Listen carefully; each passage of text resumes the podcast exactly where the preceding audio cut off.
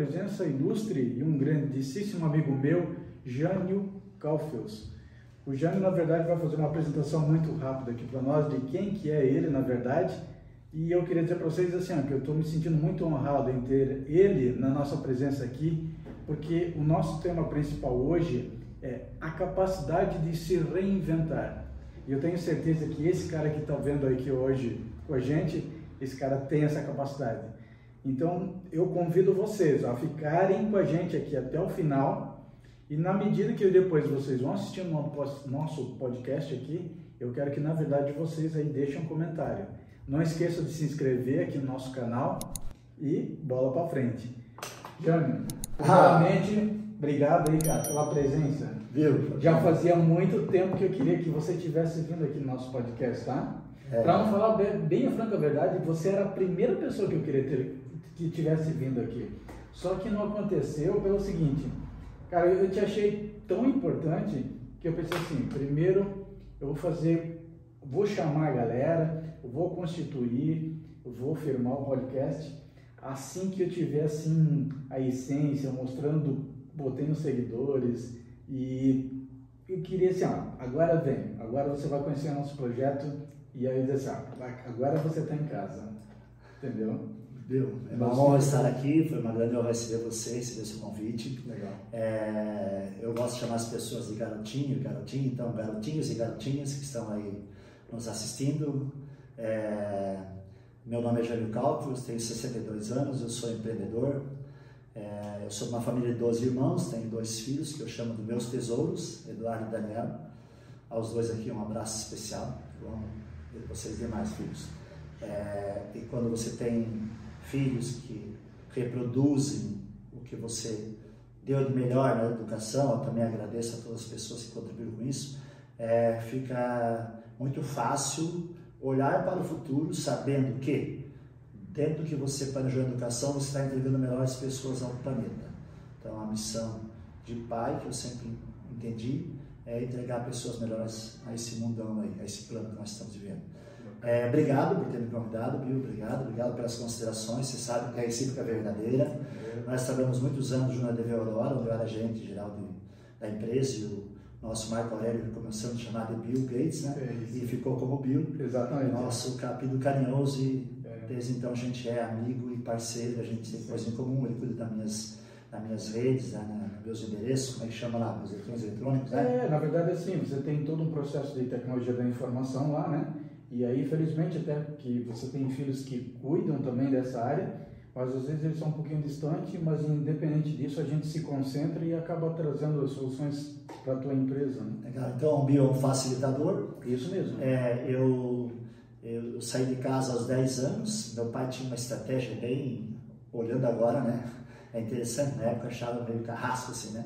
Que aos 10 anos a gente era preparado para aprender a cozinhar e cuidar da casa. Quando terminava o primário, era via de regra, os irmãos, os, as meninas iam ser babá, empregado doméstico, os meninos iam ser da roça, empregados domésticos também. Então a gente já sabia cozinhar, limpar a casa e tal. Então, depois Uh, fui para o Paraná, meu irmão mais velho casou e acabou ganhando um sítiozinho, ele me chamou para ser empregado dele, fiquei dois anos nesse, nesse, lugar.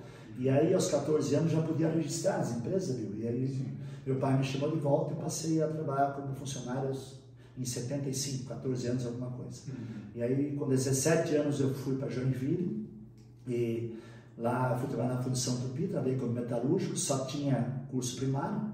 E felizmente, algo me despertou para voltar a estudar. Então fui estudar, fiz o, na época chamava Supletius, quinta e sexta, sétima e oitava em dois anos. E aí segundo a época era profissionalizante, tinha lá o primeiro ano que era lucro comum, depois tinha contabilidade, é, administração e pedagogia. Acabei fazendo pedagogia porque eu achava que eu tinha habilidade com o público. Sim. Dei aula três meses para a primeira série, não me encontrei, em sala de aula, né? Pô, esse tipo de é, dando aula, eu, isso para mim é incomum, eu não sabia. Sabe? É, verdade. Quase ninguém sabe essa não, verdade, história. É, você está contando esse pontinho para nós agora. Ah, poucas pessoas é, sabem que eu sabia eu já fui professor. Não, né? olha lá. Lógico. Tem que selecionar, Era tipo meio geral, porque ah, né, fazia pedagogia, então eu dei um pouquinho de matemática, um pouquinho de português, vocês sabem, um pouco de cada. Foi uma experiência de três meses só, né? Sim. E aí acabei trabalhando um pouco de cobrador, mas também não era meu mundo, porque eu sempre me entendi como uma pessoa que gosta de servir, sabe? Para mim, o grande prazer da vida está em servir, de, de todas as formas possíveis, né? Veio você falou uma coisa muito importante. É, eu um dia já tinha gravado um vídeo aqui para o canal e eu disse o seguinte: nós viemos a esse mundo, né? Todo mundo veio, na verdade, para servir, certo? Só que acontece, dependendo o quanto você serve, né? Se você serve com mais paixão ou com menos paixão, é o que na verdade você vai ter obter de sucesso na vida, entendeu? Mas independente, todo mundo veio para servir. E quando eu digo que veio para servir, é assim, ó, nós todos somos empregados, nós todos trabalhamos, seja em CLT ou seja Sim. como empreendedor, né? O que eu quero dizer é que todos nós servimos. Só que se eu me dedicar de repente mais do que o Jânio, isso quer dizer que você é agraciado com mais sucesso. Sim. Não é verdade? Não faz, não faz sentido o que você falou? É, meritocracia, na verdade. Eu sou muito fã da meritocracia. É eu, eu acho que a meritocracia deveria ser aplicada naturalmente, no processo natural em todos os, as, todas as situações da sociedade. Né? Exato. Então, política, por exemplo, é um, um segmento que pratica muito pouco meritocracia. Verdade, é. e a gente vai falar um pouquinho, vai é, falar sobre política depois, né? também. É. Então, Daí eu, eu voltei a estudar, formei, formei segundo grau tal, uhum. dei aula, não, não, foi o que eu quis. E eu tava, fiquei desempregado de metalúrgico, um tempinho aí. Aí tinha um amigo que era coordenador do Cine em Joinville, e aí tinha uma vaga lá na empresa, filialzinha da minha empresa de Jaraguá do Sul. Comecei a trabalhar nessa empresa, um mês depois ela foi vendida para a Seara, a empresa chamava-se Frigorífico Rio da Luz, Filusa, né? E a Seara fechou essa filial. E eu fiquei três meses lá meio que guarda da, do patrimônio lá, sabe? Sim. Então, um dia o rapaz da RH foi lá para fazer a minha rescisão. Você era solteiro nesse tempo? Solteiro, é. tinha 23 anos. Né? Uhum. Né? Aí eu sempre morei em República, viu? Sempre, é. né? Eu fugi de casa aos 15 anos, a história acho que você também não sabe, né? Não. É, quando eu voltei para casa, depois de 14 anos, eu trabalhei um pouco, né? Uhum. Aí, tipo, adolescente, rebelde, aquela situação que hoje eu percebo que foi uma atitude, tudo bem, faz parte, né? Mas, Mas foi uma revolta, disso, né, foi uma revolta do meu pai, achando que ele simplesmente pegava meu salário todinho, me deixava um centavo, e aí uhum. adolescente já... E você não compreendia isso? É, não compreendia, uhum. né? Meu pai só queria o melhor para mim, ele queria me ensinar a valorizar as coisas da vida, né? Dentro da capacidade de educação que ele tinha, ele buscava transferir isso para mim. E felizmente ele fez isso, porque nós 12 irmãos estamos no caminho reto da vida, entende?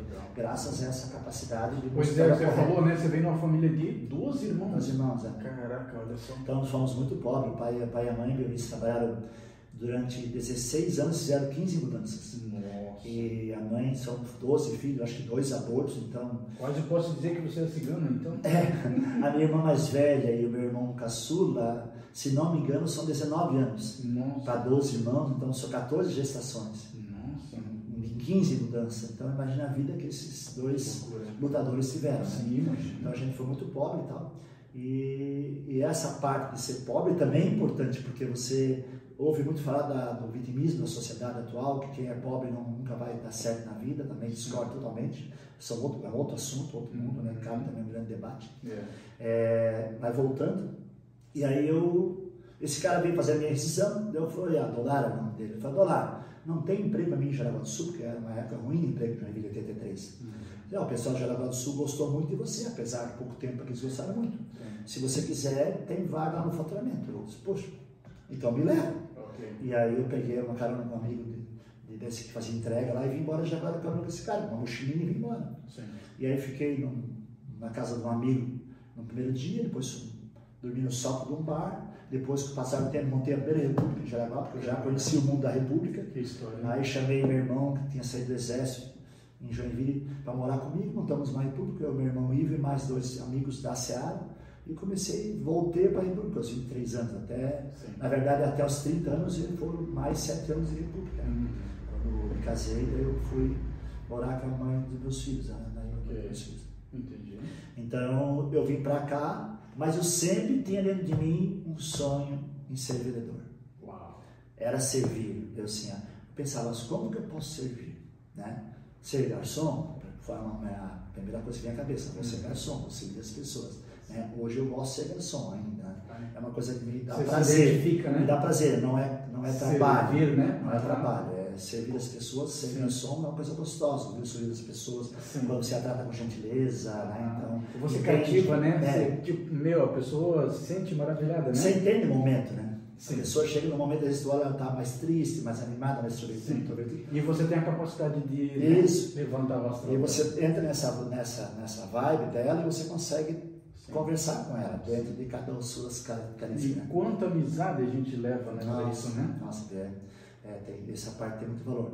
E aí, voltando para Jaraguá, voltando né, nessa empresa, Seara, e aí comecei, cresci dentro da empresa, no fim já era chefe de faturamento, quando o pessoal de, de da área comercial, que era a Ceval Seara, de Gaspar veio fazer um tempo uma experiência em, em Jaraguá do Sul. Uhum. E o, o gerente comercial acabou se tornando muito amigo meu. E me tornou meu fã, assim, né? E eu dele, assim, aí a gente se, se encontrou, assim, né?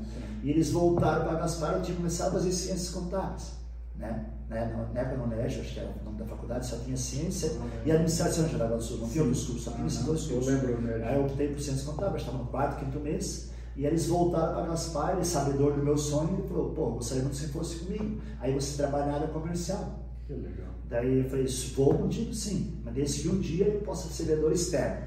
E na época, ser vendedor externo era uma coisa muito difícil, tem que ter experiência, não era assim, pegar alguém do mercado e vai ser vendedor, entende? Aí com essa promessa eu arrisquei e fui embora para Gaspar. E fiquei um ano em Gaspar. E quando finalmente surgiu uma oportunidade para ser vendedor, eu acho que em 85, não me engano, viu? E aí fui trabalhar vendedor de Joinville, facilitou, porque eu já tinha morado alguns anos em Joinville, né?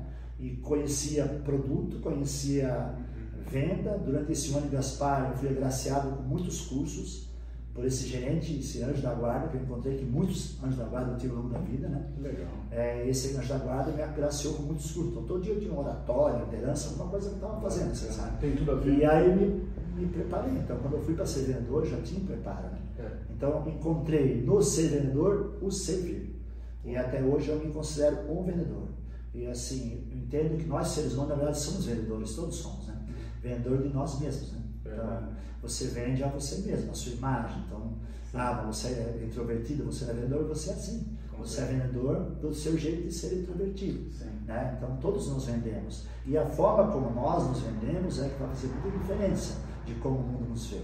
Exatamente. Então você pode ocupar o seu espaço na sociedade é, sendo vendedor de você mesmo, mas para isso tem que buscar primeiro autoconfiança, tem que buscar o autoconhecimento, Sim. tem que olhar para dentro de você mesmo, Sim. tem que estar bem consigo mesmo para depois uhum. você transcender, para você viver numa sociedade, para que as pessoas te percebam, né? Uhum. E sempre dentro de uma linha de simplicidade, né? Claro. As pessoas têm todas têm valores diferentes, são pensamentos diferentes, né? O mundo do, da política é um mundo que provoca muito esse embate, a vida de intolerância, essas coisas não podemos aceitar. Sim. Nós precisamos entender que todos somos iguais perante a lei e perante a Deus, que é a parte mais importante. Exato. E as nossas diferenças a gente conversa certa. Exatamente. Então, Bill basicamente é isso. Aí eu fui para lá, virei vendedor. Aí depois a Seara, em 89, decidiu que aquela estratégia comercial já não era mais a correta. Uhum. Propôs que nós fôssemos funcionários, não mais comissionados. Eu fiz as contas naquele mesmo momento na reunião, entendi que eu ia que seria uma perda muito grande, e eu me considerava já um profissional, onde eu podia buscar meu espaço, sem depender que alguém me impusesse uma condição. E aí eu saí, durante a reunião mesmo, peguei e fui embora. E aí, na sequência, surgiu a oportunidade de montar uma distribuidora, que depois acabou se tornando um sonho de outras pessoas, né? E eu entrei na DV Aurora, 1 de julho de 89, e lá fiquei até 3 de outubro de 2012. Foram 23 anos e 3 meses de de assim de outro ano, grande anjo da guarda que eu tive, a Demir Dúvio, quero aproveitar esse momento para agradecer. Verdade. Assim que vocês estiverem vendo, publicamente quero agradecer a Demir. Eu faço o possível para entregar, levar esse conteúdo para ele, tá? Porque eu também tenho muito apreço por essa pessoa. Então, você como anjo, me emociona até, deixa eu dar uma recuperada aqui nesse gasgo. Eu te entendo. E, e, quando eu saí em 2012 lá, eu saí na verdade porque em 93 eu fui meu primeiro empreendimento. Né? Eu montei uma lanchonete no Rua da Luz. Foi até uma loucura, assim, meio que, pra época, né? Porque eu procurei o Renato Krieger, que é outro anjo da guarda, Renato, um abraço, Uau. que ele tinha um mercado lá e tinha um terreno abandonado, né? E eu falei, ô Renato, me aluga esse terreno aí. Como alugar terreno? Me aluga. Eu fazia o seguinte, eu, tô, eu construo, cinco anos eu dou a obra para ti. Que a obra é o preço do aluguel dos cinco anos. Ele, você é louco, esse terreno está abandonado? Eu acho que eu vou fazer. Né? Cinco anos eu vou ter um, propriedade. Só que ele foi tão generoso comigo, e ele até achava, eu louco, achou que não ia dar certo, porque lá no interior, da barra até lá, tudo sai de chão, a possibilidade de errado, segundo as pessoas, era enorme, quase certa, Sim. e eu consegui, felizmente, lotar a lanchonete, transformar o negócio em um negócio muito próspero, né? E uns dois anos depois ele me procurou, ó, oh, tu tá indo tão bem que não, não acredito, mas não, não é justo você me dar esse, para mim. Vou comprar um consórcio, uma Kombi, dou o carnê, você paga, o terreno é seu.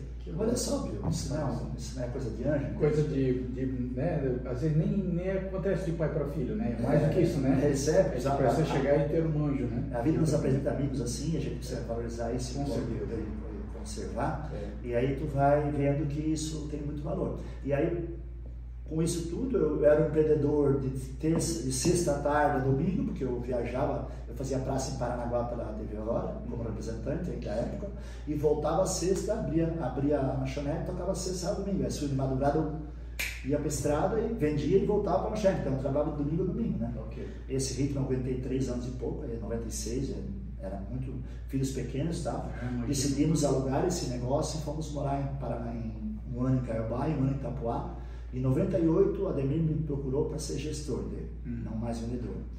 Daí voltamos para Jaraguá do Sul, então em 98 eu assumi a gestão Legal. e fiquei até 2012 como gestor. Sim. E depois em 99, 98 99, novamente ele me procurou e falou, Jane, tem uma casa de carne que meu irmão toca ali no centro Sim. e tá para fechar e tal, eu preciso que você toque para mim para que ela não feche, porque tem a marca roda lá e tal. Então, foi um sábado isso. Na segunda-feira eu estava lá dentro daquela loja. Simplesmente eu falei, como é que, mas eu vou comprar? Não, não, entra lá, depois você me paga o estoque, assim, sabe? Sim. Coisa de novo de anjo, sabe? Okay. Foi assim, outra coisa impressionante.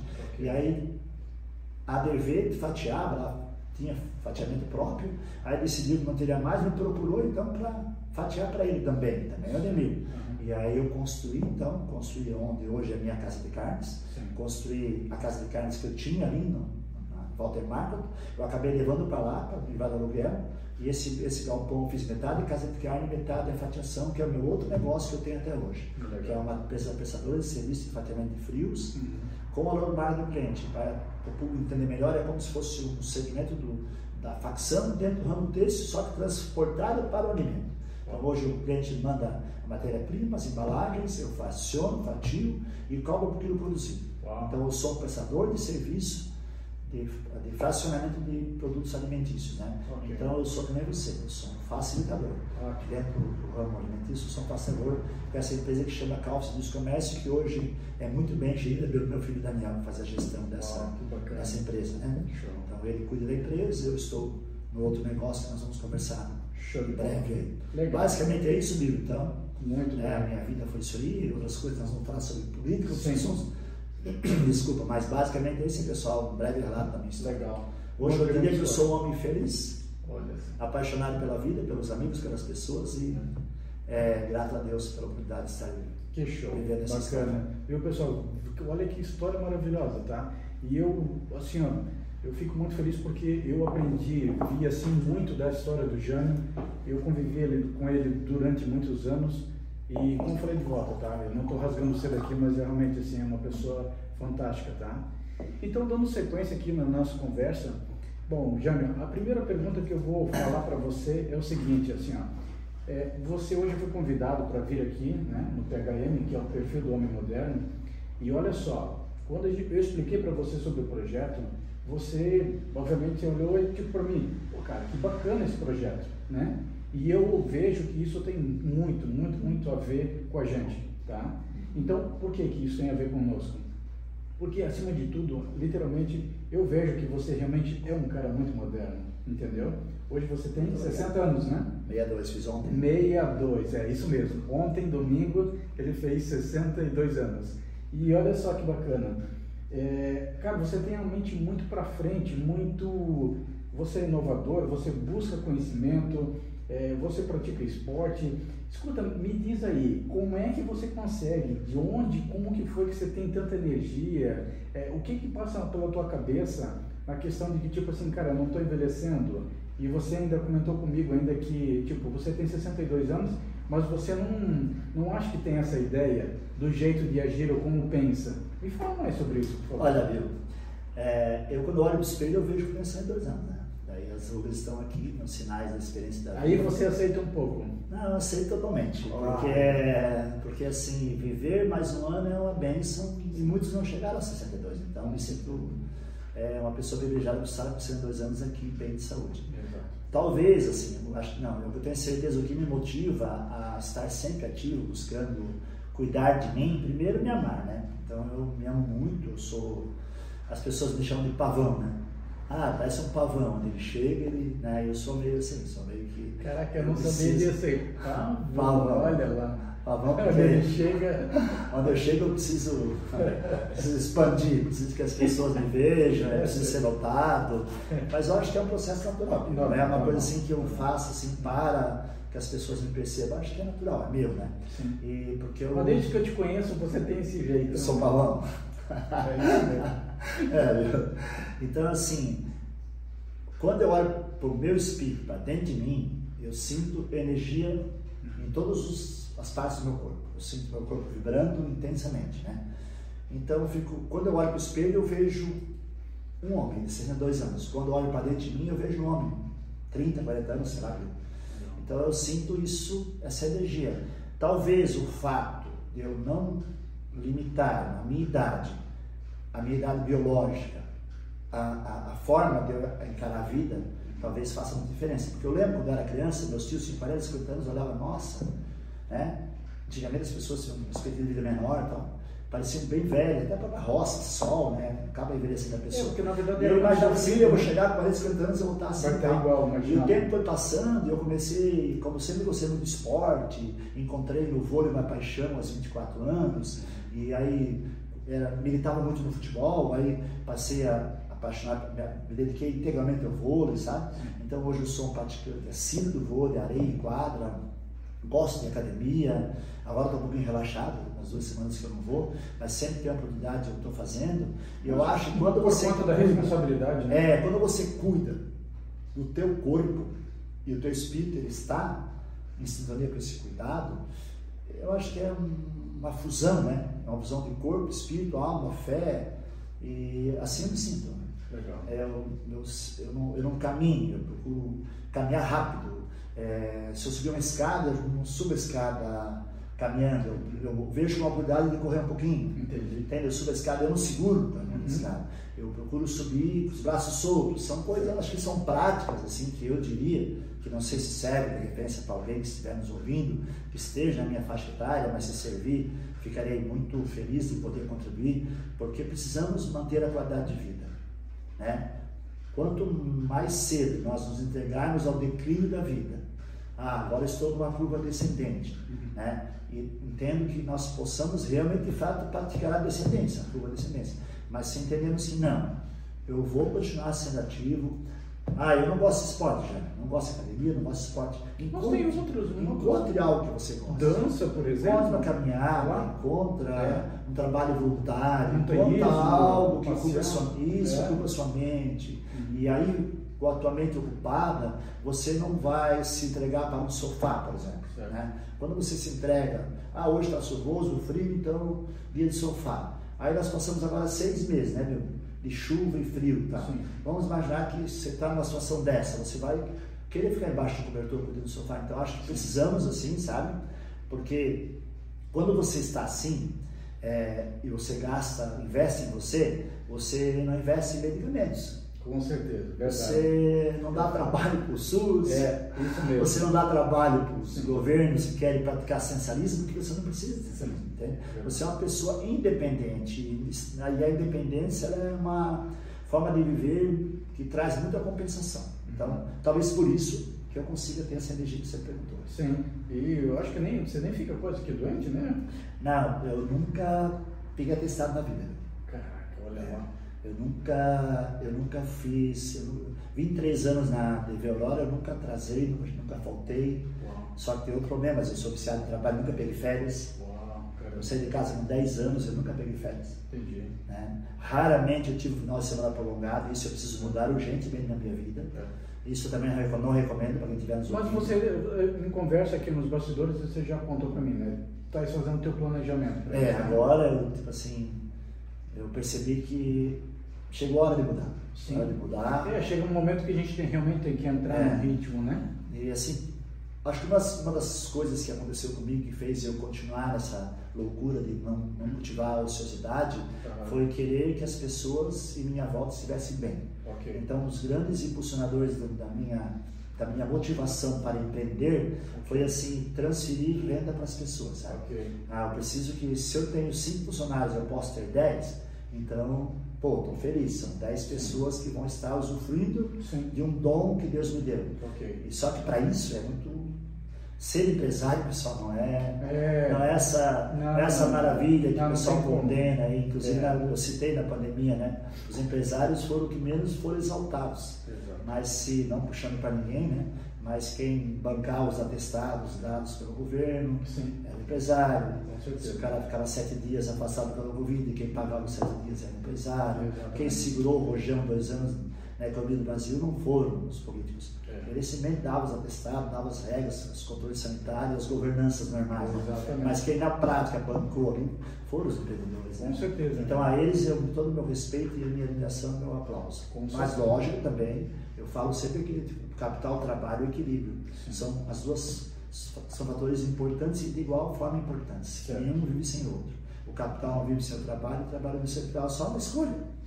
Eu escolhi até 2012 eu era os dois, empregado e empregador. Em 2012 eu sou apenas empregador. Mas é, eu me sentia muito bem como empregado também, porque a minha percepção é sempre uma percepção de dono, também isso acho legal, é okay. a visão de dono. Ser, ser colaborador com visão de dono. Isso é muito leve, porque você faz, cada título que você tem, você toma como se o negócio fosse seu. Também acaba tornando isso mais leve, prazeroso, você ser um trabalhador. Entendi. Porque, ah, não, eu não consigo ser empresário, eu sou trabalhador, não é nada frustrante, nem, nem um lado nem outro. Não, é uma questão de características é, é, de cada um. É você se identificar lá, Isso. né? Nós temos um muro entre os dois, né? Seja CLT ou seja empreendedor, porque tem gente que, tipo assim, ó, pô, eu sou empreendedor. Pô, ficar lá naquela zona de conforto, para mim, pô, isso ali não tem vida, não tem emoção, né? Agora, tem gente que está do outro lado, que está como CLT, né, empregado, e vem para o ambiente do empreendedorismo, aí vê que, tipo, pô, ele é hostil, é, pô, tem que fazer muito, então tem gente que não se identifica com isso, basicamente é isso. Né? Não há problema algum. Não há A pessoa problema. tenta, ela volta, ela vai, é. ser, vai ser empregado. Eu, praticamente, sou contra a CLT, né, um negócio polêmico, mas eu, praticamente, sou contra, né vejo os Estados Unidos, então a CLT limita muito a prosperidade dos funcionários. Hoje um funcionário tem que trazer 10 horas no máximo jornada por dia, quando ele tenha vontade, determinação, possibilidade de trabalhar 12, 14, e decisão dele, se ele quer ganhar mais ou não, entende? Exato. E existe uma possibilidade, mas ele hoje está limitado por uma lei que interfere dizendo assim, você não pode. Para mim, a liberdade do indivíduo está muito acima disso. Sim, né? verdade. Então é mais ou menos isso aí, viu, sabe? Exatamente. Sobre esse assunto aí. Jânio, é, a gente tinha comentado ali também, assim, ó, em algum momento você vai entrar num ritmo de desacelerar, tá? É, agora há pouco a gente conversou que você, na verdade, está começando a tomar alguns, alguns procedimentos, porque você, digamos assim, está querendo automatizar a tua empresa de forma que você tenha um pouco mais de tempo. A gente sabe que hoje tempo é um, o ativo mais precioso que nós temos, né? Então, quando é que você acha que você vai entrar no momento que você vai desacelerar? E quais são os seus planos para isso? É, agora, inclusive, você está me ajudando, obrigado. Ah. Formamos uma equipe, uma, uma frente de trabalho, para transformar meu outro negócio, que é a Xerife Casa de Carnes, e há dois meses agora também estamos com refeições né, e eventos, é, numa loja virtual. Então, se tudo correr bem, talvez daqui a duas semanas a gente possa estar mandando nosso link para as pessoas de do Sul, para que elas possam clicar no link lá e comprar e receber os produtos da Xerife na, no conforto das suas casas. Né? Então, o que é a Xerife? A Xerife tem há 22 anos, é, trabalha com carnes temperadas. Okay. Então, nós temos é, uma indústria, como uma outra empresa, só que trabalha com carne. Então, eu recebo lá, por exemplo, uma matéria-prima, um colchão mole, por exemplo. Sim. E essa, esse colchão mole ela se transforma em vários itens, entende? Okay. Ela é bifada, temperada, tempero tradicional, alho, mostarda, são coisas que a gente trabalha dentro uhum. de uma indústria. Nós somos o que chama-se na indústria de alimentos um entreposto. Ah, okay. é? Em 2008, com o rigor da fiscalização tal, Sim, uhum. os comércios da região, tu lembra que tinha frango assado nas calçadas? Lembro, lembro. Lembra que tinha aqueles carne integrada, o cara pegava o garfo nas bacias, botava no saquinho? Uhum. Isso aí, a partir de 2008, se não me engano, 9, houve um rigor de fiscalização é. e as empresas tiveram que assinar o termo de ajuste de conduta uhum. e tinham meses para poder transformar as suas carnes em em algo embalado. Okay. E a maioria das empresas parou, né? Então, tanto é que os assadores de frango desapareceram, Sim. reduziu bastante, os supermercados praticamente já não trabalham dessa forma, e nós, na época, a minha casa era alugada, né? eu com meu inquilino decidimos que, sim, investiríamos para que a xerife, na época a Casa de Carnes da Barra, se tornasse um entreposto de alimentos. Sim. E desde então a gente tem a nossa marca, no caso era a Casa de Carnes da Barra, a marca ela só mudou em 2018, porque ela estava alugada, e eu comprei de volta esse negócio em 2000, então, 2018, em março, eu comprei de volta e desde então eu faço gestão. E aí eu mudei a marca de Casa de Carnes para Xerife, então desde então a Xerife, mais a carne temperada já tem mais de 22 anos de tradição. Entendi. E ainda é bastante desconhecido do público de Né? Okay. A outra situação de agora transformar essa loja em uma loja virtual Sim. é porque isso também agora com as novas tecnologias é muito mais fácil divulgar esse nosso produto. Exato. Então nós vamos instalar numa plataforma, né? Uhum. Consumidor recebe o link, clica, escolhe os seus produtos e vamos entregar em casa. A loja vai estar aberta fisicamente para o, para o consumidor das 10 às 14 horas, okay. a princípio de segunda a sábado. No domingo, então, é outra situação que for desacelerar. Hoje eu trabalho todos os domingos, né? Uhum. Então, já decidi que a partir de 1 de janeiro eu não serei mais funcionário físico da xerife. Okay. Se ela estiver comigo, eu espero que ela continue sendo meu empreendimento, eu vou ser um gestor com presença no momento que eu achar importante. Okay. Não que eu tenha que abrir e fechar as portas. Né? Hoje estou fazendo isso. E, uhum. e, agora, finalmente, infelizmente, eu decidi que eu não quero mais sair para mim. Né?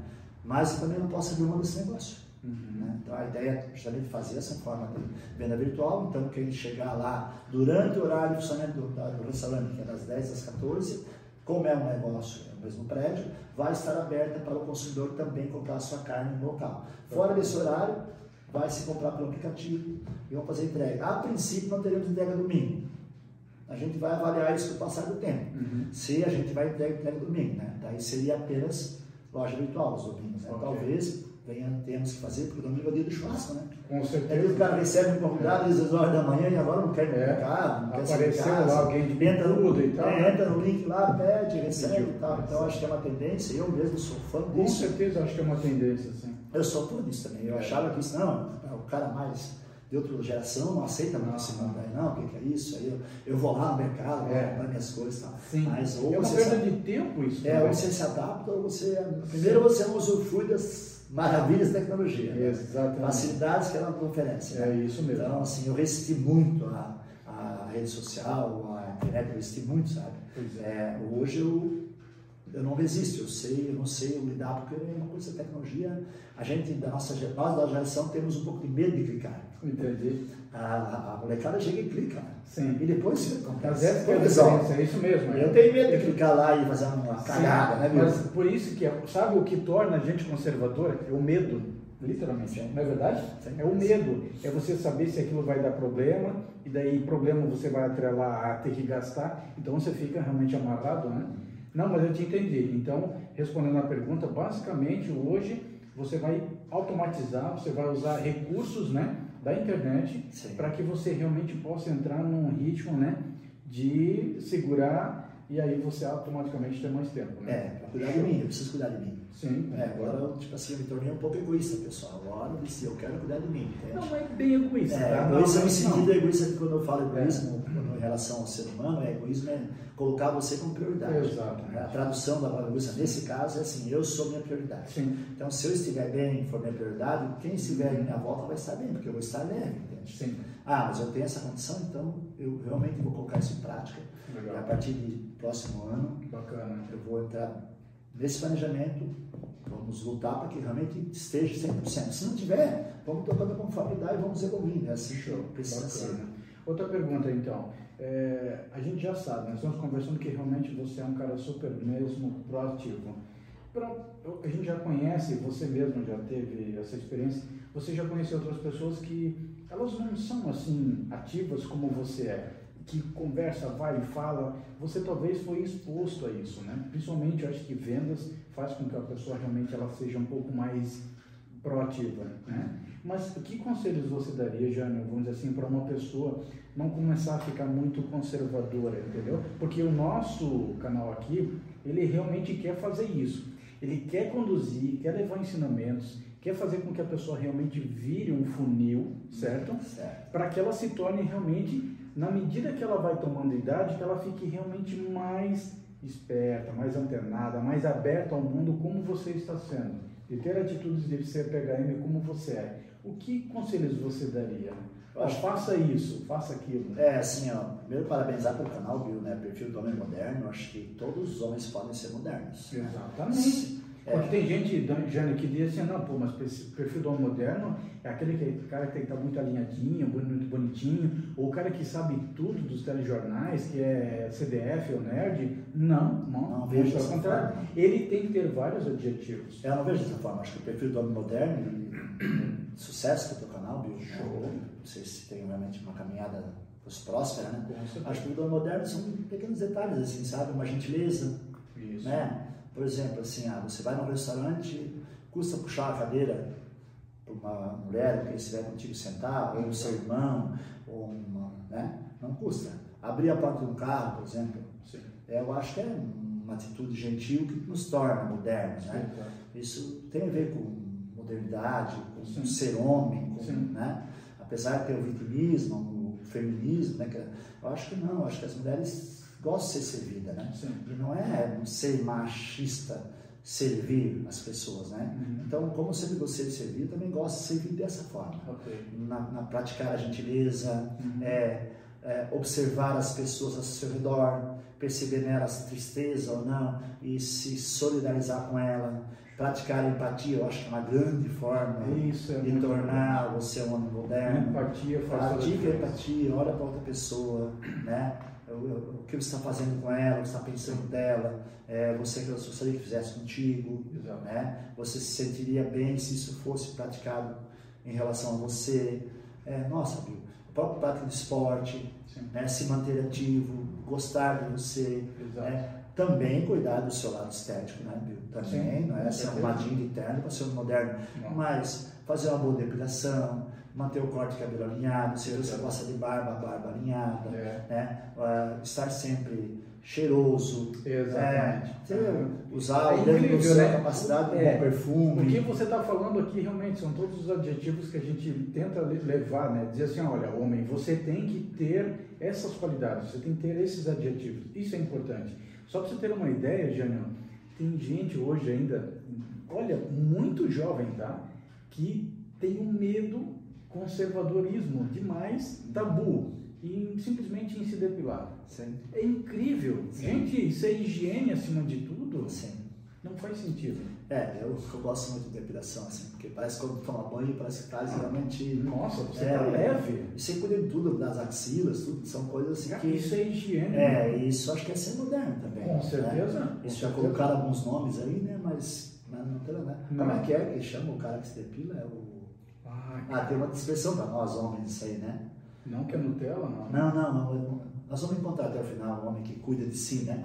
Que é um homem que gosta de É. Ah, não, eu, esses dias eu estava conversando com um colega e falei dele, ele- a gente falou a mesma coisa. Eu acho que tu vai dizer o seguinte, gente, quem se cuida, é, em todos esses adjetivos que a gente está falando, o cara literalmente não é um metrosexual, tá? Ah, esse é esse, É, o pessoal fala. É, né? o cara não quer dizer que é um metrosexual, tá? Que tipo, ai meu Deus, eu me olhei, eu me amo, eu pronto, eu ficava Ah, comigo mesmo. Eu sou o cara. É, não, não é bem Vou assim. me morder também, É, pessoal. não, não, não é bem assim, entendeu? E ó, vocês podem ter certeza, tá? Que tudo que a gente está falando aqui, isso se identifica muito com as mulheres. Porque pode ver, a mulher mais simples que seja, mais humilde, ela tem muito mais requinte, muito mais glamour do que muitos homens que são mais pomposos, tá? Presta bem atenção, pessoal. Isso é uma Essa verdade. preocupação também, agora me lembrou do outro assunto, homem moderno. Homem moderno, por exemplo, assim, não, na minha opinião, não é o cara, cara que fica horas e horas fora de casa, enquanto a mulher está lá e ele está fora de casa, com os amigos, sabe, que nem enchendo a cara, essas coisas, acho tudo certo. Acho que é estar com amigos numa relação, né, isso também acho que é relacionamento moderno. Com certeza. Uma relação você tem, é, quando você anula outra pessoa, no sentido de que é, eu estou com tal mulher e a partir de agora eu viro para ela e ela para mim, é, você na verdade está acabando com a relação. Porque você tirou a vida que os dois tinham antes de se conhecerem, dizendo assim, ah, agora tu não vai jogar futebol com teus amigos porque não sei o quê. Né? Agora tu não vai sair com tuas amigas no barzinho porque não sei o que. Então, essa situação eu acho que também tem muito a ver com o moderno. Eu diria que, se você está praticando isso, né, eu puder de alguma forma te aconselhar, né, tanto homem quanto mulher, nós estamos falando de homem moderno aqui, Sim. nós somos uma mulher, procure, procure deixar a, individualidade ser, ser mantida. Lógico, não é bagunça, não é aprontar, não é, não é ir para barzinho para flertar, é coisa assim, é para manter uma individualidade para que o casal saia ganhador com isso e a relação seja leve. Porque, acima de tudo, uma relação, ela precisa ter essa, essa confiança, né? Essa, essa vontade de querer o outro bem. Exato. Quando você fala com uma mulher ou para um homem, vá com seus amigos, vá com suas amigas. Né? Você fazia isso até me conhecer. Não perca isso. Você está, na verdade, colocando nessa pessoa uma, uma, uma maneira de te ver com muita admiração. E o relacionamento ele começa na admiração, né? Porque tem a paixão, tem o, o sexo, tem a loucura, tem o, tesão, né? é, tem o tesão inicial, mas eu acho que a admiração, a se tornar fã da outra pessoa, isso dá muito corpo na relação. Exato. Então também acho que tem a ver meio com, com o perfil de homem É uma atitude moderna, é, moderno. verdade. Isso de alguém que quer, que quer o seu próprio bem. Né? Uhum. Também tem homens assim, ah, eu amo mini saia, mas não minha esposa.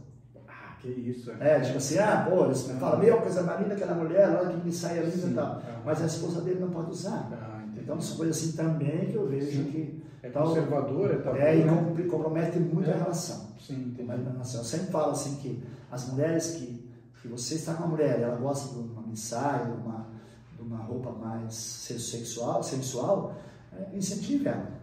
Você está preservando ela, ela gosta. E a partir da hora que você incentiva e você acompanha e valoriza isso, ela vai se sentir muito bem. E outra coisa, homens, né? Isso é para você. Mulheres assim se cuidam mais. Olha lá. Porque mulheres assim, para poder usar uma roupa melhor, mais sensual, ela vai se cuidar. Porque ela sabe que ela colocar uma roupa sensual, se ela está desleixada, descuidada, não vai ficar tão bem. Mas se você for um incentivador para essa mulher, para que ela se vista de forma mais sensual, né? você vai ter com certeza uma mulher que vai cuidar muito melhor dela. E quem vai ganhar com isso, meu amigo? Quem é que ganha com uma mulher bem cuidada? é? é você, cara. A sua mulher bem cuidada, né? que você valoriza os detalhes, é ela que vai, vai proporcionar a você orgulho da mulher que está ao seu lado. Você vai sair com ela não para expor, não, não. Sim, mas você está orgulho, porque aquela mulher vai sair contigo sabendo que aquele homem do lado dela valoriza a forma dela de ser. E você a conheceu assim. Lembre sempre assim, você a conheceu dessa forma. Os anos mudaram, porque talvez você, de alguma forma, conduziu ela para Mas a essência de uma pessoa, quando você conhece a pessoa, você conhece ela na sua essência, ela está vivendo com a sua individualidade. Se você encontra alguém e ela começa a mudar essa forma, observe se não é você que está fazendo com que ela mude a forma de ser. Se estiver fazendo, é, recomendo, Preste atenção, tome cuidado, mude a forma de ser, incentive ela a se vestir, se cuidar, botar um bom perfume, cuidar do cabelo, né? Faça isso, faça por ela, porque o maior, o maior ganhador vai ser você. Pô, bacana, agora você deu uma aula para nós. Que orgulho, hein? Gente, olha só, esse cara aqui esse cara. São 62 anos, né? Esse aqui jogou a rede, ele pega tudo. Né? Observando, né? observando as pessoas, né, amigo? Acho que quando você é vendedor, você também tem essa Com percepção certeza. do ser humano, né? Com certeza. Importante. Muito legal. Oh, bacana mesmo. Jânio, me diz o seguinte: entre idas e vindas, você já fez muita coisa, já teve muita experiência. E o que, que aconteceu? Eu já estive presente num momento na sua vida onde você literalmente foi para a política. Me fala sobre isso. Como é que virou essa paixão? O que é que fez você tomar gosto? E por que é que você, de repente, de alguma maneira, você ficou incomodado e disse, eu tenho que fazer a diferença? Eu vou começar usando esse assunto para falar com você, jovem, agora. É, eu sempre fui aquele cara que a frase era a mesma, pronto, odeio política. Em 89, eu participei da campanha do Cedemar do deputado, ajudei lá como entusiasta, né, um homem do interior, ele foi o terceiro mais votado como deputado, foi um fenômeno de urnas, né, de votos. E desde então, eu, as pessoas me procuraram, os partidos, para se candidatar a alguma coisa. Eu sempre fui essa pessoa assim, bem relacionada, né, uhum. E eu comecei a estudar assim, de política, o estatuto dos partidos, sabe? E isso. Há muito tempo. 89, assim, já, é, já lá no tempo do seu. É, isso, porque daí comecei a estudar. Mas, poxa, eu olhava assim, esses acordos, esses conchavos, ora se, se funda dentro de uma coligação, Sim. agora tem uma tal de federação que foi inventada. Então, eu percebi que os políticos, na verdade, eles sempre criavam um mecanismo de se proteger, okay. de não perder o poder. Eu não continuava com isso. Eu pensava, mas eu não vou colocar meu nome dentro da dessa. Então eu fui perdendo o gosto por isso, sabe? Sim. E aí fui apenas um eleitor. Okay. Um eleitor indignado até 2017, 2016, eu comecei a perceber a existência de um partido chamado Novo.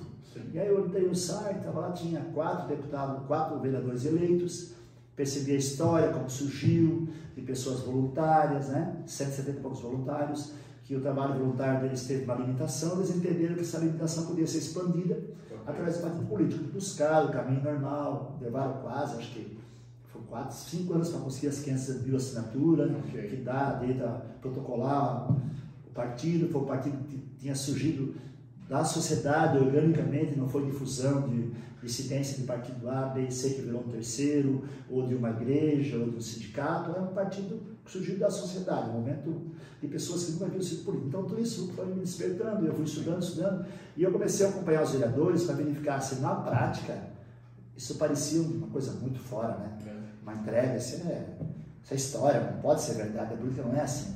E aí comecei a perceber que esses vereadores praticavam o que tinha é o que estava escrito nesse estatuto. E comecei a me interessar, comecei a pesquisar. Uhum. Isso foi em que ano? 2017. 2017 para 2016, porque okay. o Partido Novo foi convocado em 2015. Okay. A primeira eleição que ele participou foi em 2016, elegendo quatro vereadores no Brasil. Okay. E aí comecei a me interessar e um dia teve um encontro em Jaraguá do Sul para falar do Partido Novo, acho que foi em 2017. E eu fui. Tinha acho que 10, 12 pessoas na plateia lá. E aí começou, aí me interessei. Fui pesquisando, pesquisando, mais alguns meses, quando eu decidi me filiar.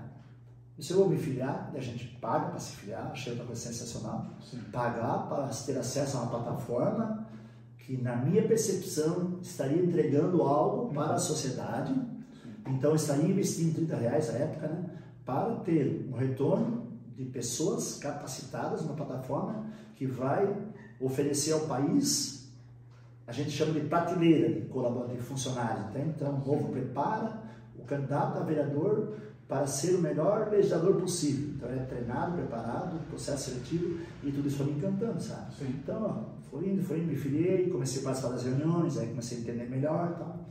Quando, em 2017, 2018 ali, nós conseguimos uh, fundar nosso diretório e aí veio o processo seletivo na prática para a nossa cidade. Uau. E aí começou, né? O processo seletivo e tal. Lá pelas tandas tinha acho que sete mulheres inscritas só um homem. Uhum. E tem seus filiados, né? Escrever no processo seletivo. E a mulher, as mulheres pensavam, vamos lá, Mara, vamos lá, né? A cota é dois por um, mas é o contrário, é sexo, né? Dois homens com uma mulher. Okay. Também vale duas mulheres e um homem. Sim. E aí foi, vamos, vamos, xerife, vamos, xerife e tal. Acabei me inscrevendo para poder dar cota. Para poder ter homens suficiente para que as mulheres, se nós passarem um processo seletivo, Sim. de sete homens só poderia ter duas. Uau. As outras seriam naturalmente não iam poder participar. Sim. E eu entrei com essa intenção, ah, vou entrar para elas poderem se motivar e continuar. Mulheres, né? imagina, a dificuldade de sempre conseguir candidatos mulheres de novo, tinha sete mulheres de nome como participando do processo seletivo. Sim. E aí, como quando eu entro em alguma coisa, eu mergulho ponta cabeça, pensei, já que eu me entrei no processo seletivo, vou estudar. Okay. E aí comecei a estudar, estudar, dos 19 candidatos, nós ficamos em 10 aprovados, e eu fui aprovado como candidato a vereador. E lá na minha juventude eu ouvia falar muito do vereador voluntário, okay. porque até, até 77 os vereadores eram voluntários. Então a minha geração, meus pais, meus avós foram voluntários, além do 77. Eu não ganhava mesmo? Não, 77 ele mudou, tudo ah, voluntário. Tá. Até 77 todos os vereadores eram voluntários. Voluntários. É, daí eu pensei, cara. É, não sabia disso. É, disse, cara, eu tenho uma chance de. de homenagear os antepassados, né? E 77 para frente, daí já era. Daí já passou o vereador Renan. Eu uma. Ali já começou a briga daí, certo? é. E aí eu me pensei, vou, vou tentar colocar em prática o vereador voluntário. E aí pesquisando encontrei o Zanelli Rio do Sul, primeiro vereador voluntário do Brasil, eleito em 2016. Entrei em contato com ele, começamos a ficamos bastante amigos e eu fui entendendo o que era voluntariado na prática, porque ele já, já havia esse voluntário, a lei existe, tem que colocar a lei na Câmara de Vereadores para ser aprovada pelos vereadores. E aí ele primeiro colocou a lei como obrigatório, não passou, motivos óbvios, né, Bill? E aí, nesse momento, ele percebeu que estava batendo em ponto de faca e ele colocou vereador voluntário opcional. Uau. Então ele aprovou em 2017, 16, ele aprovou e, a, e Rio do Sul, a partir de então, passou a ter três categorias: vereador pago, vereador voluntário 100% e vereador 30% ou 50% de salário. Então, quando você está lá nessas três condições, é lei municipal. Você, caramba, vou apresentar esse projeto para a comunidade, vou colocar meu nome para ser votado e tudo bem, se o projeto passar, depois eu vou defender na Câmara de Vereadores. Ganhei 434 votos e fiquei muito honrado com isso. Já estive na Câmara de Vereadores por 10 dias, porque o livramento foi atestado e eu tive a oportunidade de atuar. É, diria assim, para resumir essa situação política, meio que não sou mais candidato, não, não é, não sou legislador, não, uhum. eu não teria esse fígado é. Para os bastidores, não. É. É, Você disse que julga que é um ambiente hostil lá, assim? É um ambiente pouco preocupado com, com a população. Ah, que coisa. Pouquíssimo preocupado. É um ambiente que primeiro eles, eles, já, eles já entram no dia de mandato pensando na reeleição. E baseado nisso começa a ver algumas coisas assim que a gente de fora não percebe, mas eu estive lá dentro eu percebi isso, sabe?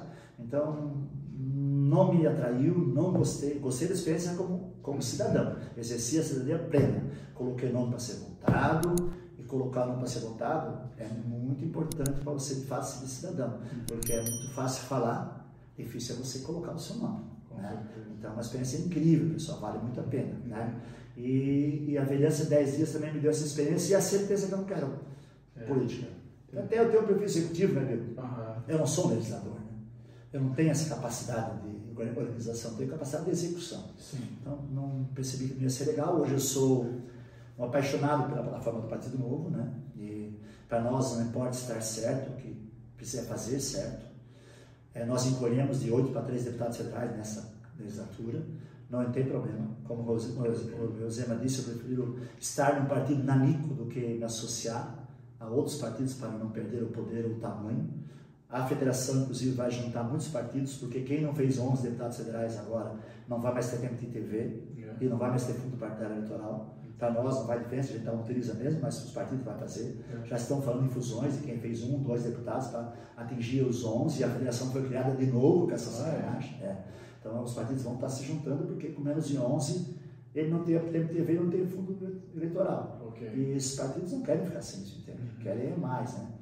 Então essas coisas todas foram despertando de mim. É, eu sei que não é o, não é o momento, mas é, se alguém gosta de política e gosta da plataforma do Novo, estude, olhe com carinho para o Partido Novo, veja na plataforma de, daqui de 20 anos, talvez, nós possamos estar uhum. mais presentes na sociedade, a sociedade uhum. pode conhecer e aprovar o Partido Novo, ou não, né? O Partido Novo é uma plataforma que funciona como um clube, onde você se associa a um clube para ter sauna, futebol, basquete e tênis, e paga 100 reais. Okay. Daqui a pouco o clube diz, a sauna tem poucas pessoas, eu tiro a sauna. Uhum. Mas você é um adepto da sauna. Aí você não gostou mais, você para de pagar. E esse clube vai perdendo associados, filhado, daqui a pouco ele pode diminuir o tamanho, pode morrer. Pode novo é assim, a partir da hora que ele deixar de entregar o que ele se propõe, eu deixo de pagar mensalidade, eu tiro o oxigênio desse partido. Então, assim, ó, uhum. ele se propõe para estar, para se manter ou para ser morto, para morrer. Mas é tudo pelos próprios associados.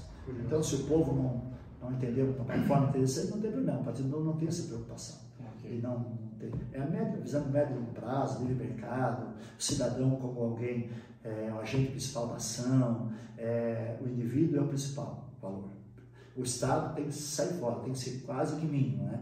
Alguns até não são liberais, são libertários, né? Presença zero do Estado. Eu não sou tão radical assim. Uhum. Eu sou um liberal. Acho que o Estado tem que estar fazendo onde a privada, a indústria privada não pode chegar, o Estado vai lá e faz uma rede de energia lá no interiorzão, de investimento muito alto, talvez a empresa privada não tenha tanto interesse, então o Estado tem que dar condição para que essa população seja inclusa Sim. numa condição de cidadania. Né? Okay. Então fala-se tanto assim, acho que é por aí. Então, porque me apaixona sim, hoje eu sou apaixonado, mas eu quero trabalhar nos bastidores como executivo. E aliás, o Patidor tem uma coisa que me encantou muito: todos os nossos executivos são voluntários. São mais de 3 mil voluntários no Brasil, é. presidente, nacional, estadual, parte jurídica, administrativa, todos são voluntários. Isso também me encanta muito. Não é existe misturar. Executivo é uma coisa, política é outra. Não vai ver, por exemplo, assim, presidente do Partido Novo é um senador, não. Porque justamente o partido foi criado para fiscalizar os eleitos. E aí a executiva ela é voluntária e não é política. Entendi. Viu, Jânio, você sabe que a população, principalmente os jovens, pensam assim, né? Ah, eu não quero me envolver, eu não gosto de política, né? Se você pudesse me dizer uma frase assim, ó, poxa, gente, vocês têm que se envolver, têm que fazer alguma coisa. Se você pudesse dar um recado para o jovem que está nos assistindo sobre a política, o que, que você poderia dizer para nós? A frase do Partido Novo. Sai da indignação, vá para ação. Uau! Essa é a frase que me motivou. Sai da indignação, vá para ação. Você é jovem, você não merece ser governado pelo que está aí. Você não está satisfeito. Acabamos de ser o resultado da eleição, onde foi muito polarizado, uma eleição é, truculenta. A gente percebeu propostas quase que zero, mas a confronto não era embates, os debates na televisão não era confronto, sabe? Então, assim, é nós contra eles, o bem contra o mal, nada disso interessa para nós, no meu entendimento. Mas é o jovem que vai fazer a diferença. Então, saia da, da indignação, vá para ação. Coloque o seu nome, senão vai ficar só falando de governo, não importa quem é. Pessoal, os governos passam. Nesse momento, o nosso presidente, a partir de janeiro, é o Lula. E eu aceito a democracia, é o melhor sistema de governo, né? o menos ruim, vamos dizer assim. Então, a partir de 1 de janeiro, Lula é meu presidente. Eu entendo que ele é um ladrão, ele é um descondenado, tudo isso, mas eu respeito o resultado das urnas. E eu vou começar a orar por ele, para que ele seja um grande presidente. Né? Então, nós não queremos o Lula, o Bolsonaro, não queremos, nós queremos, não queremos o menos pior. A única forma nós temos o melhor é para que você saia da eliminação, vá passando. Aí você vai transformar o país num país melhor, com políticos melhores, porque o político é um servidor público e ele tem que ser o melhor.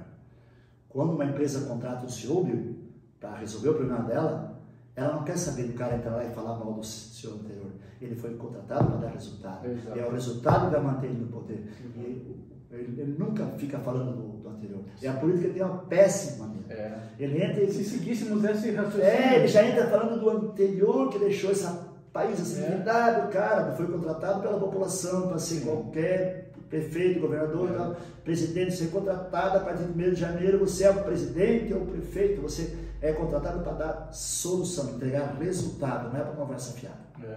Então, assim, ó, só conseguimos isso, sair da eliminação e partir da ação. E te convido, te convido a agir, independente do partido.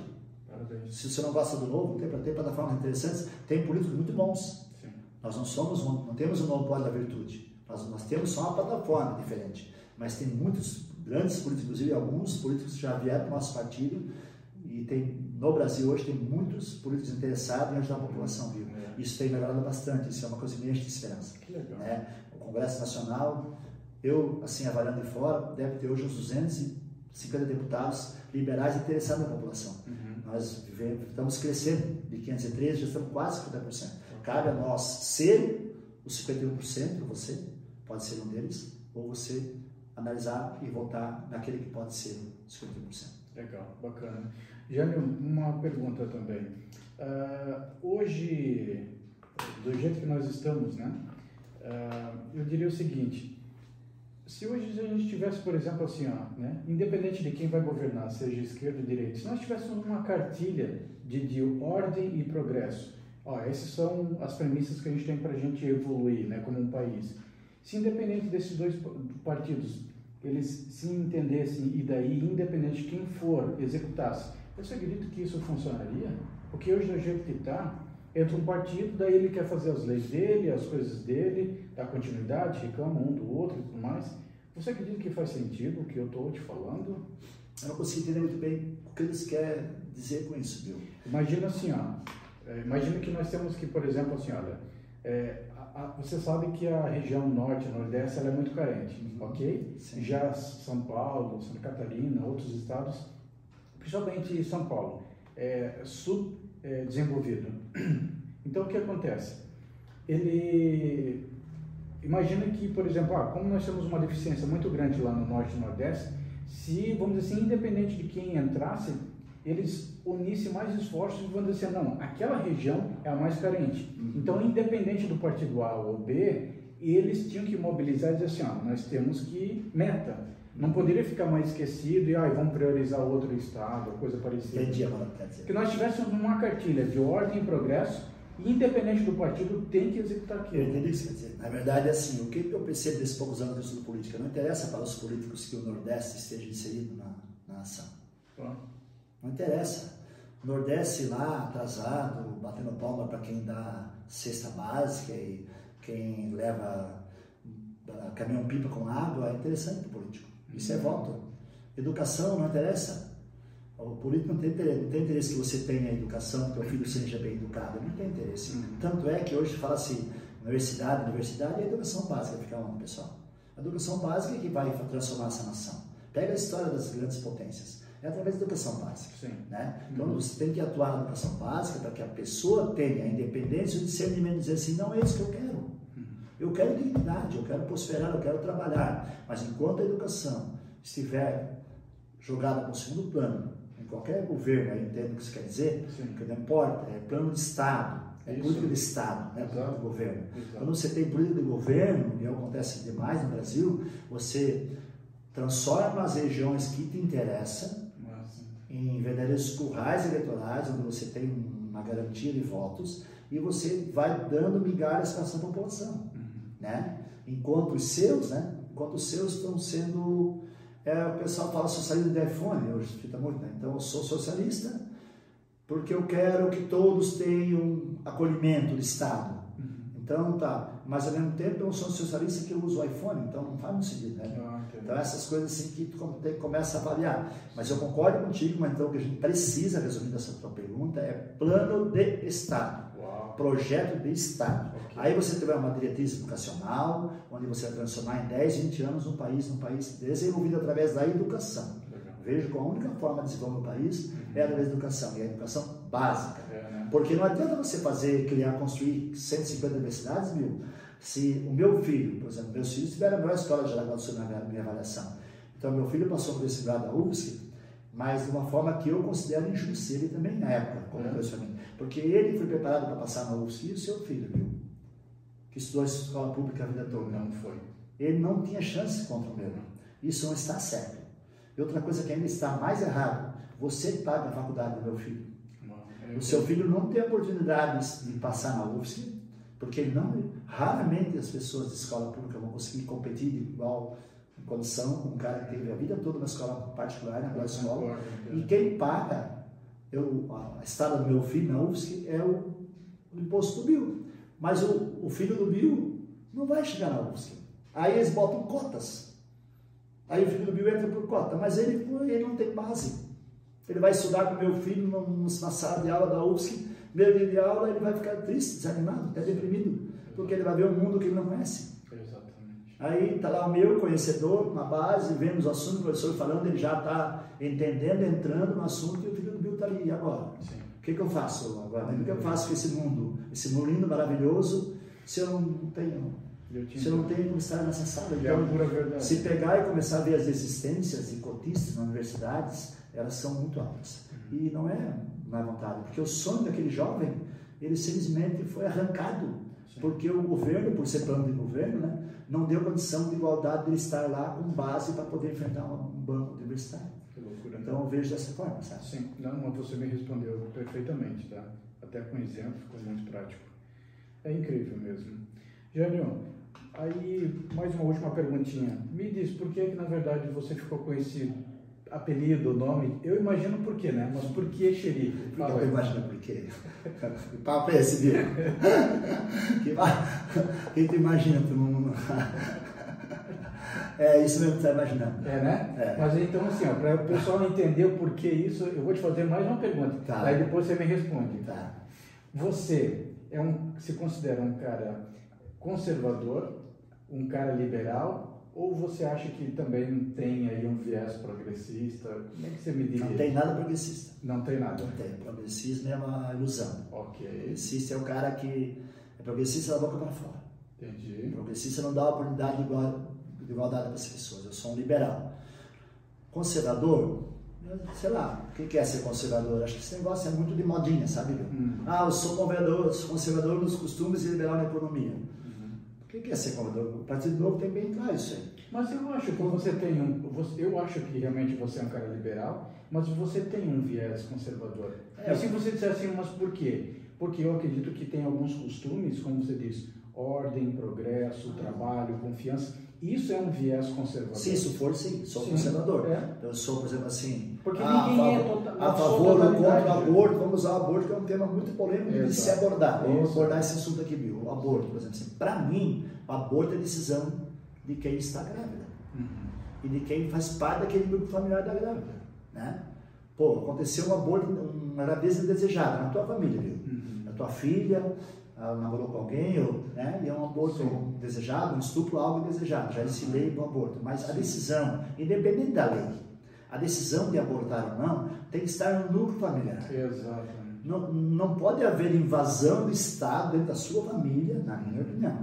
Né? Para que decida se aborta ou não aborta. Hum. Agora, reúne família, estamos numa situação aqui, uma gravidez, uma gravidez desejada, mas tem uma vida nessa, nessa história. Sim. Nós, como família, conseguimos superar isso? Conseguimos permitir que essa vida venha? Conseguimos, mas nós, como família, não podemos considerar que o Estado vai nessa condição, tal, tal. Estrutura da família, psicológica, financeira, tudo isso. Essa parte eu entendo como fundamental ser debatida pela sociedade. Não estou dizendo que é uma verdade, é apenas o meu pensamento. Então, isso é ser conservador, não sei. Né? É, sou, para mim, quando fala assim, Deus, pátria, família, uhum. é Deus e família. Certo. Porque pátria, você nasceu no Brasil, você é a pátria brasileira. E você pode ir embora do Brasil. Uhum. E você pode ser inserido na nova pátria. E simplesmente deixar o Brasil para trás. Okay. Então, você pode amar muito o Brasil, mas a pátria não é o, não é o perene, entende? Agora, Deus e família, para mim, sim. Isso são situações que eu considero como pilares fundamentais para uma sociedade que busca a igualdade. Perfeito. Dessa forma que eu vejo. Agora, assim, liberal, sou muito liberal. Para mim, estatal zero, mínimo, mínimo estado Sim. mínimo possível, sabe? Porque isso gera muita ineficiência, Sim. porque não existe a nós somos nisso na nossa conversa, é, e existe muita possibilidade, por não ter plano de Estado, projeto de governo, uhum que as pessoas agora se acomodem, entende? Exatamente. O novo governo vem, como é que vai ser? Ninguém sabe. Exato. Vai aumentar o tamanho do ministério? Não vai aumentar? O tamanho do Estado vai diminuir? Vai aumentar? Então, essa, essa incerteza é que nos compromete, porque são incertezas jurídicas, o investidor se assusta, Sim. aí trata o investidor como alguém que vem explorar nosso país. Não, nós precisamos investidores. Com certeza. Precisamos de investidor da nossa casa. Exato. Tu às vezes não vai fazer uma reforma, de empréstimo, um amigo seu, um irmão. Esse cara é um investidor. É. Em algum momento da sua vida, eu e você tivemos investidores Sim. no nosso meio. E foram importantíssimos para que nós superássemos aquela dificuldade e depois pudéssemos ser nós investidores daquele amigo, daquele Exato. amigo. Exato. Acontece no nosso dia a dia. A vida não é diferente de uma nação, numa sociedade. Então eu vejo assim, a simplicidade das coisas só ir aumentando e transportando. O município, para mim, o Estado tem que vir para o município. Sim.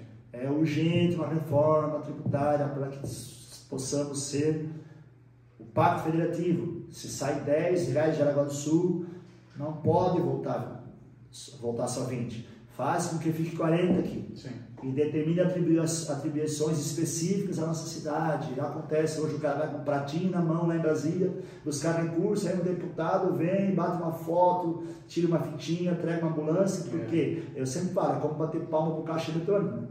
Quando você vai lá e saca o teu dinheiro, você, ah, valeu, garotão, obrigado, eu cedi meu dinheiro. Assim eu vejo emendas parlamentares, emenda de relator, orçamento secreto, né? Essa, essa situação se voltar para o município, pacto federativo, dá mais que nos Estados Unidos, né? As federações, os estados, municípios têm mais poder, Sim. talvez nós possamos ter assim também plano de, plano de governo, plano de Estado, plano de governo. Eu não sei se basicamente é isso. Não, com certeza, respondeu com toda excelência. É isso mesmo, parabéns. Então, tá, Janel, mais uma pergunta então. É o seguinte, uh, eu vou fazer uma dinâmica com você, eu vou te citar aqui 10 palavras. Tá vendo você, né, Bill? É isso mesmo. Ah, não, falamos sobre o xerife, né, Bill? A tua pergunta do xerife, né?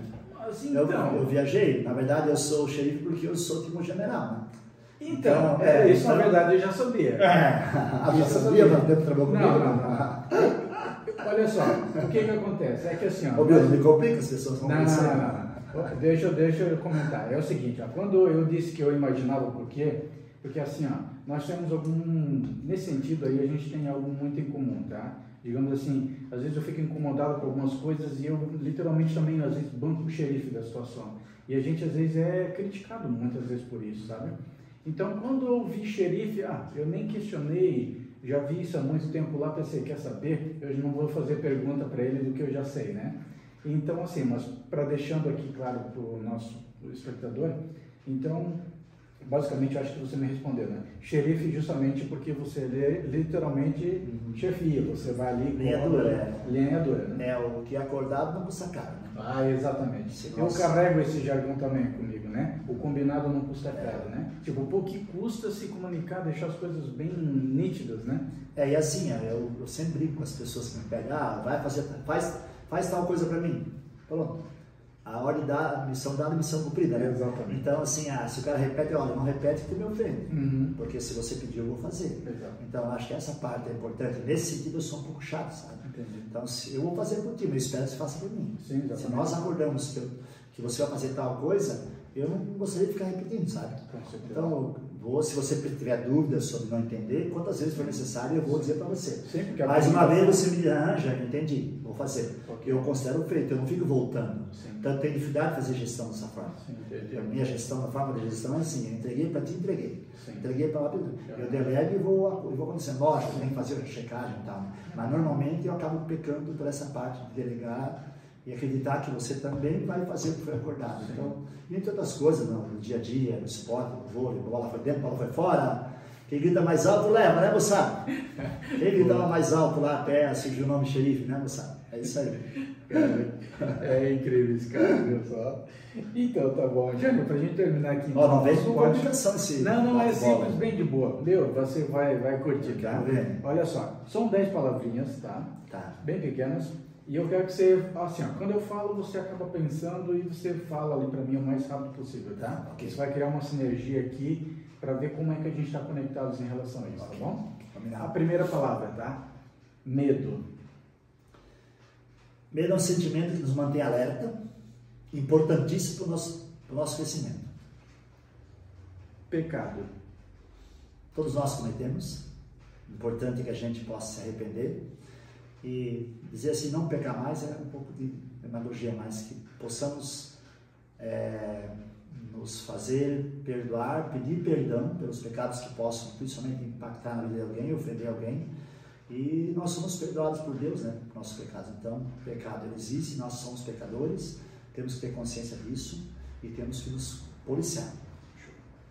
Olhar. Olhar é a alma falando com alguém. Verdade. Verdade é o caminho, a estrutura de tudo. Perfeito. Alma. Alma é aquilo que você não vê, mas que quando a gente olha nos olhos de uma pessoa, você literalmente vê a alma dela. Cara, que show. Felicidade. Felicidade é a nossa busca diária, né? Nós buscamos. Nós buscamos isso todos os dias e não podemos abrir mão disso. É nosso dever acima de tudo. Ao acordar, uma dica aqui. Ao acordar, sorria para você mesmo, sorria para esse plano, sorria para Deus e fale muito obrigado. E, se possível, se você tiver boa vontade, levante imediatamente. Faça um alongamento que nem o gato, assim, uns 30 segundos, e depois vá à luta. Do teu jeitinho, cantando, ou demorando um pouquinho para poder, né? Mas acorda mal-humorado, umas pessoas que depois vai com tempo. Tenta Tenta acordar de forma sempre alegre, divertida e encarando a vida como com alegria. Você vai ver que a felicidade vai estar aos seus pés. Fechou. Filhos. Hum. Meus dois maiores tesouros, maiores presentes que a vida me deu. Gratidão por isso. É, que legal. Bacana. Agora eu vou te pegar. Ah, bem. O número 20. Me fale alguma coisa sobre o número 20. Número 20, pegou mesmo? É. No 20 eu lembro de 10 mais 10. não lembro de mais nada, viu? Perfeito, não tem problema. uma idade, uma idade bacana, uma idade que você começa a atingir a maturidade. Eu lembro quando era criança eu, eu queria atingir 21 anos, que era considerado uma, uma maioridade masculina.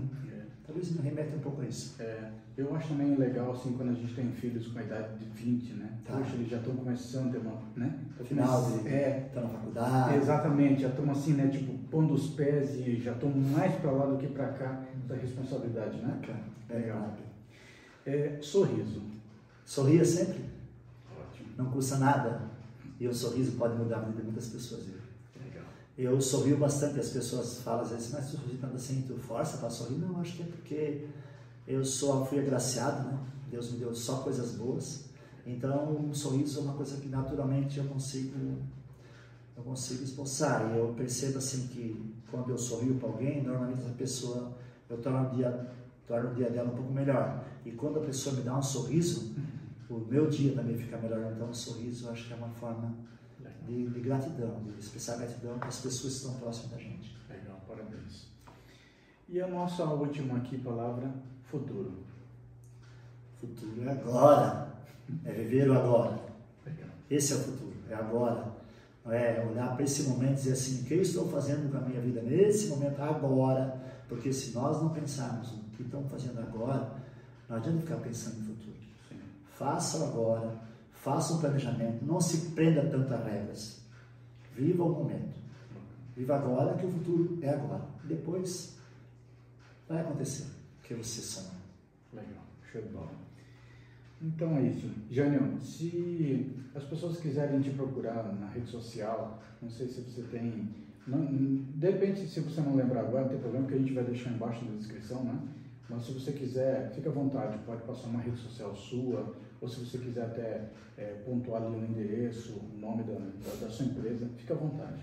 Muito obrigado, Muito obrigado por essa oportunidade. Realmente eu volto a frisar. Uhum. Fiquei lisonjeado com o convite, não esperava, não, não achei que eu tinha a ver com esse teu projeto, Nossa, que é grandioso, né? Esse projeto de alguma forma agradecido por isso. É, eu gostaria de deixar então a oportunidade dando para pessoas conhecerem a Xerife, o projeto Xerife, né?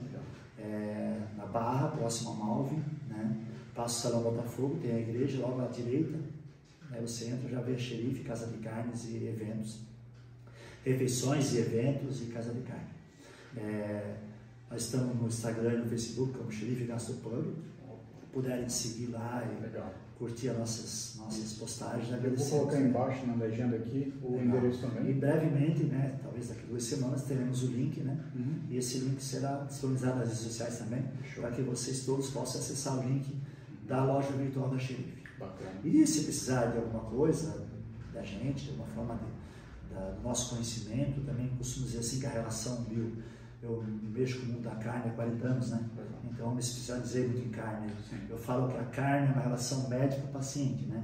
É Quem quer fazer um bom churrasco, uma vez quando eu comprei a casa de carne, um médico nos procurou, um dos meus clientes, ele falou assim, eu estou envergonhado de fazer churrasco muito com meus amigos. É. A gente se encontra sempre em 10 amigos e eu faço churrasco, fica duro, fica seco e tal. Se você veio no lugar certo. A partir de hoje, você nunca mais vai fazer um churrasco duro. Então, essa é a relação, você tem que ter certeza que está entregando o melhor. E é uma relação, quando você fala de tudo que entra na nossa roupa, tudo o alimento que você coloca à disposição da pessoa, está colocando uma coisa sagrada, que é a saúde dela. Então, eu costumo, com a minha equipe, tratar com muito cuidado a alimentação. A Xerife tem esse carinho esse cuidado. Se de alguma forma você puder contribuir com a sua alimentação, conte conosco. Legal, que bacana. Pessoal, então assim a gente encerra aqui o nosso podcast. Eu queria dizer também que esse podcast ele foi patrocinado pela Estudiato, cursos digitais. Então, é isso aí. Gente, muito obrigado. Jânio, mais uma vez, gratidão, tá? Gratidão. Muito bem, pessoal. É uma grande honra esse rapaz ter me cuidado, Bill Marco Aurélio aqui. Nossa. Considero ele muito e não sabia que ele me considerava tanto assim. Ah, e a vocês, queridos, que a vida lhe seja generosa. Legal. Fiquem bem. Deus abençoe. É isso aí. Namastê. Tudo de bom. Obrigado. Pra vocês. Valeu. Um abraço.